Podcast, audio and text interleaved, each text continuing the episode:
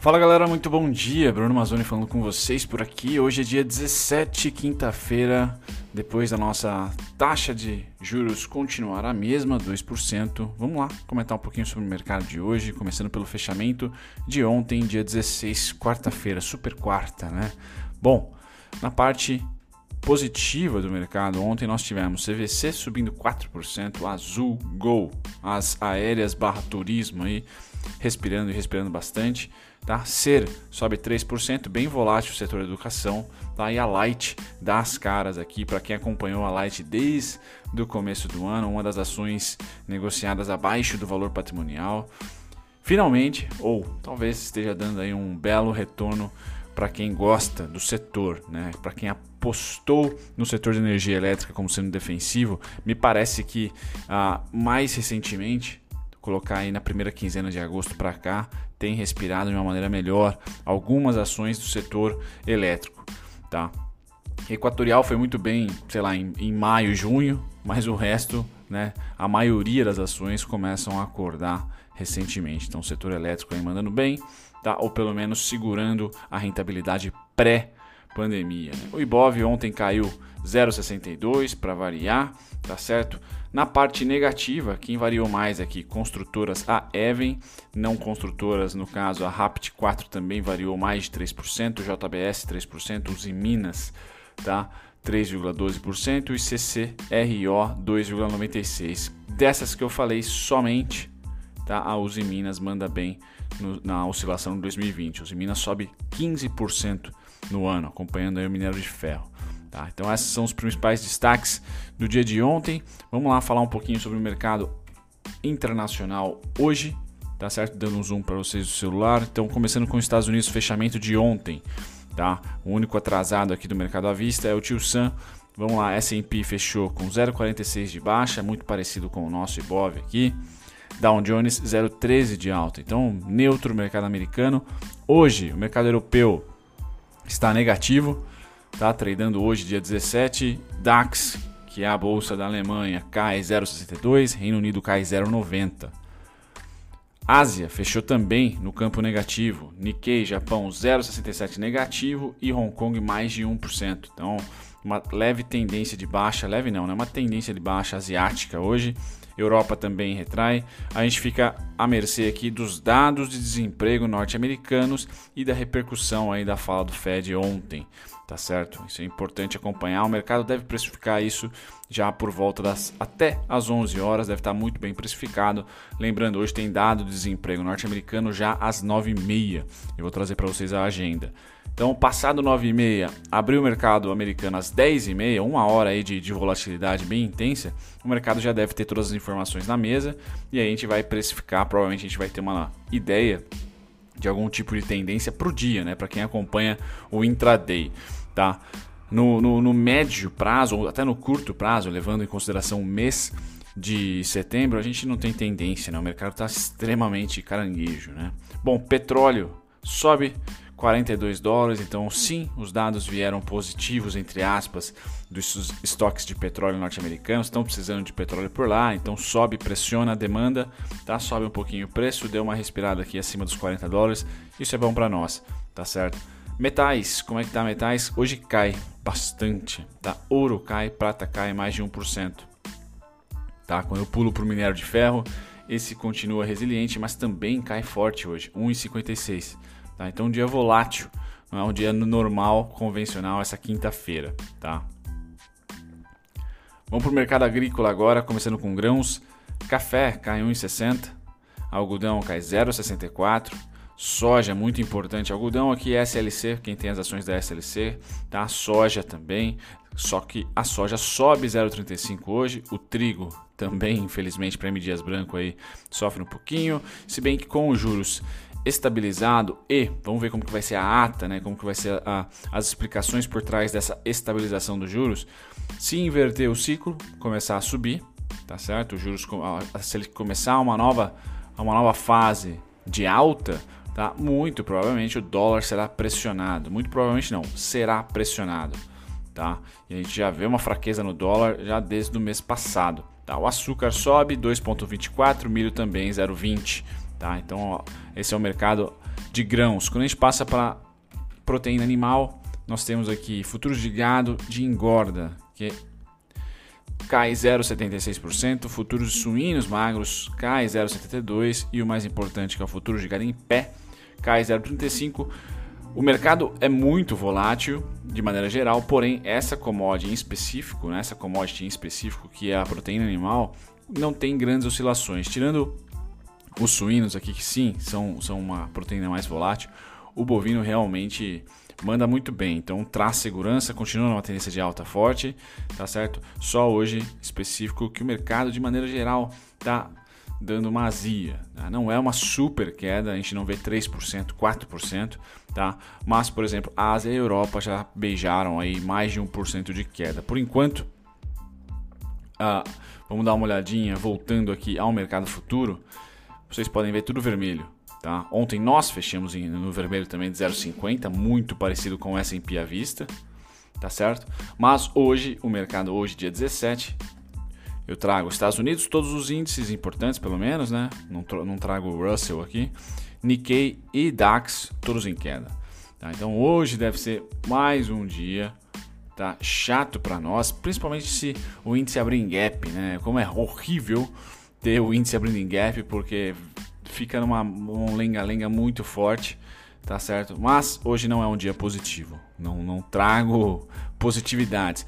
A partir das 9h30 até as 10h30, tá? Pode mudar o jogo, porque tem dados entre aspas, econômicos norte-americanos, como pedido de seguro-desemprego, tá? e tem a abertura do mercado por lá às 10h30. Então é importante ficar de olho, mas por enquanto a precificação é de baixa.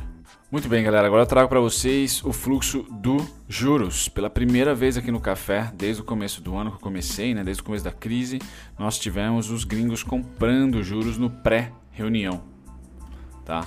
Então o gringo terminou comprado.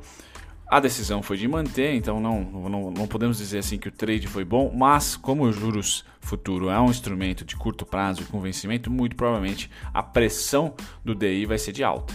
Então foi um bom trade, muito provavelmente foi um bom trade aqui dos gringos. Se os juros tem um ciclo de alta, tá? O dólar vai tomar pancada, não tem jeito. Tá? Então o dólar continua pressionado para baixo, tá? Juros para cima, dólar para baixo, tá certo? É o head do gringo aí sem dúvida nenhuma.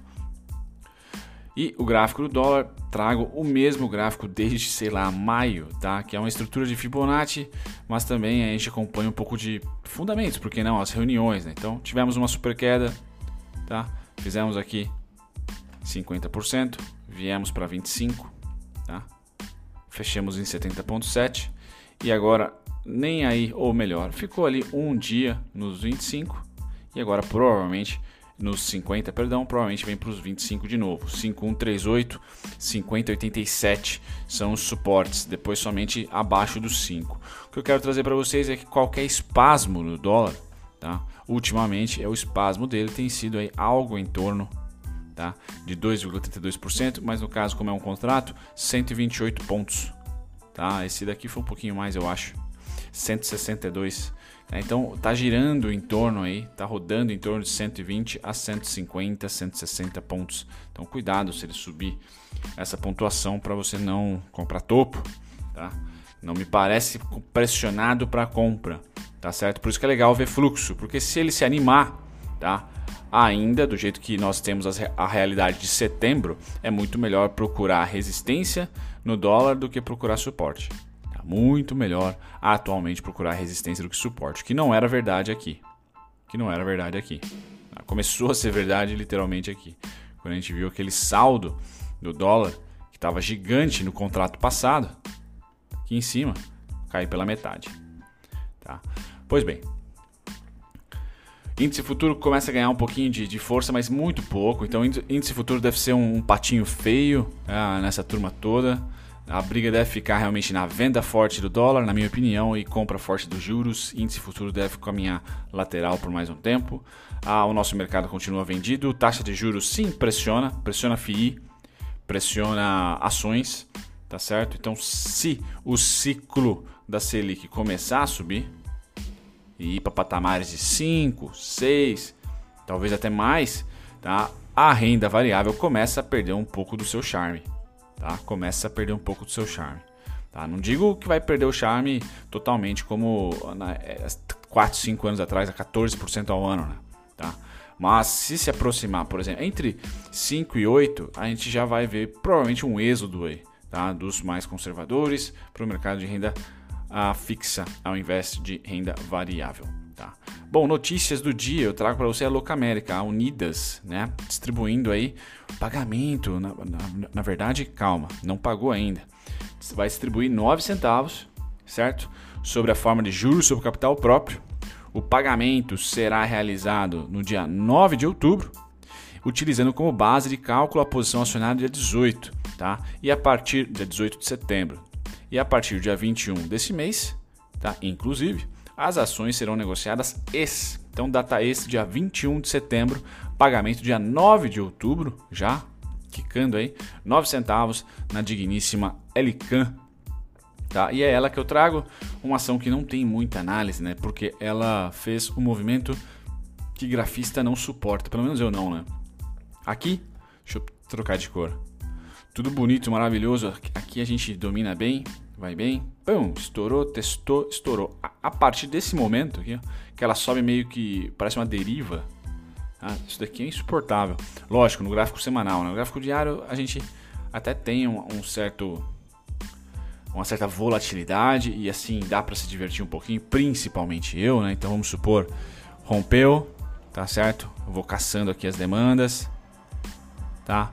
Para operá-las. Legal. Mas no gráfico semanal, para o médio e longo prazo, ela meio que foi subindo de escadinha, tá? E o único suporte que eu tenho próximo do preço tá aqui em 20,75. 20,86 também, mas principalmente 20,75.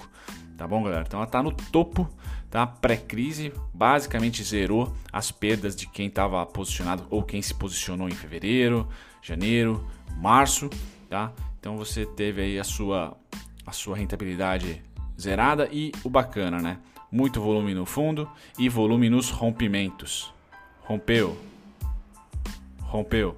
Tá? Então é, são fundamentos ali de uma boa e saudável, por enquanto, tendência de alta. Eu acho que você, na minha opinião, já pode ligar rastreadores de tendência no caso da Elican, tá? Se o mercado for continuar comprado como esteve desde que eu conheço a Elican aqui, estudando com vocês no canal 2019, por exemplo, a gente vê as duas médias inclinadas, certo? Funcionando como suporte. Elimina aqui a crise, já se cruzaram, por isso que eu falei, entrou em, em vamos dizer assim, status de, de tendência. Então, se de repente bater na média, a gente tende a ter o zigue-zague comprador. Essa é a Elican. Passado da Elican, eu vou para Betol. Ótima empresa para shortear, mas ela sobe muito, né? Então tem bastante volatilidade. A Elican, o que, que eu vou trazer? Ah, Elican. A B2W. Trago para vocês primeiro, né? O fluxo comprador. Então, repetiu uma, duas aqui, e aí eu plotei três. Simples assim. Esse aqui está plotando a partir, esse 87 a partir desse fundo aqui 2019. Tiro do fundo de, de, do março e trago para esse topo. Barabim, barabom. Chegamos, não digo exatamente em 130, tá? mas próximo ali de 130. O valor mais uh, de fechamento em máxima foi 128 ali. Tá? Então, sim, esse é um grande fluxo que tem aproximadamente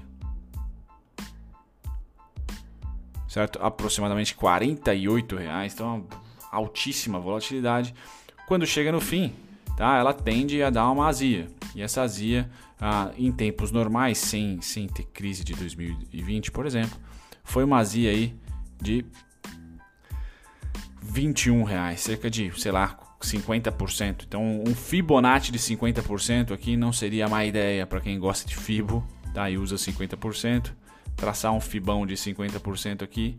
É o natural da volatilidade do ativo. Deixa eu colocar os 50 aqui. Ah, já tá. Deixar só os 50 aí. Bom, então aqui em 83 e 83 reais, bola, vamos colocar assim.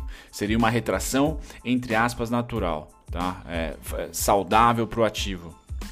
Tirando aqui a realidade de 2020, que foi né, um negócio muito louco. A Betol também, assim como a Elican, volume nos rompimentos ou fundo, tá? Então rompe, tem volume, rompe, tem volume, tá certo? Inclusive esse carinha aqui é o valor mais negociado durante a crise, então tá lá o principal suporte em 88,90, tá? 83, Fibo de Fibo, é, Fibo de 50, Fibo de Fibo é boa, Fibo de 50, tá certo? E se você quiser pegar os pullbacks anteriores aqui, ó, você vai perceber 18 reais e 13, tá certo? Algo muito parecido com esses 21, tá certo? Então é, é mais ou menos isso de se esperar. O que ela caiu já, não é brincadeira,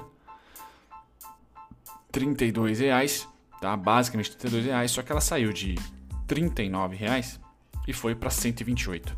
Tá? Então é natural a gente esperar uma desvalorização forte. Eu ficaria mais atento ao que? Ao percentual, tá?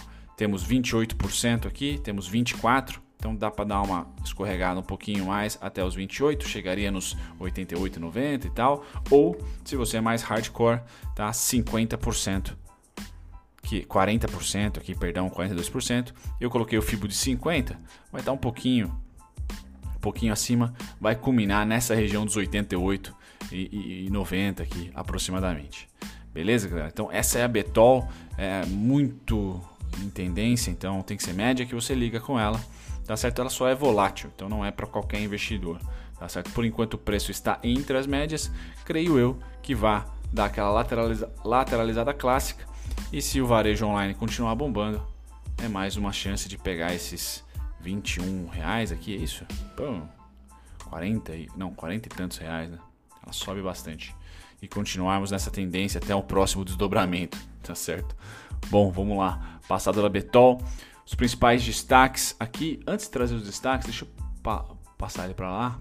Eu tenho uma notícia, o pessoal da Levante trazendo os destaques da bolsa. Então, Itaú e Bradesco investem em startups de Open Banking. Então, sim, tentando aí virar fintech, as duas, né? Open Banking é o nome dado ao compartilhamento e oferecimento de produtos financeiros, antes concentrado apenas nas instituições financeiras. Então, Bradesco e Itaú querendo virar corretora, por que não? A startup Quanto, empresa que partilha dados de clientes de maneira segura, recebeu um aporte de 15 milhões na primeira rodada de captação, tendo Itaú e Bradesco como principais investidoras.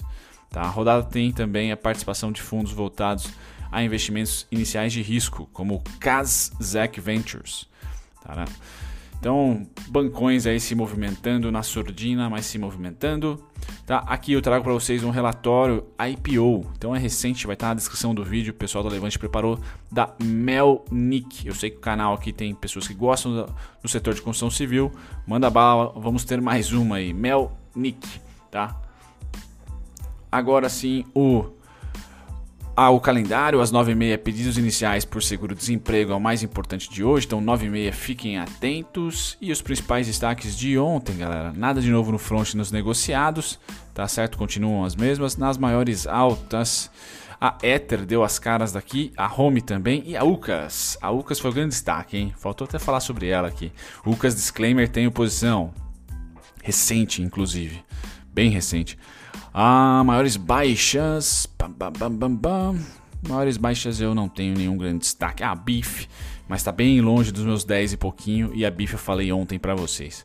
Galera, muito obrigado pela paciência. Se você ficou até o final, deixa um, deixa um comentário e fique até o final. Tá, tá dando quase 20 minutos os cafés, mas sempre muito divertido. Um grande abraço para vocês. Até o próximo. Tchau, tchau.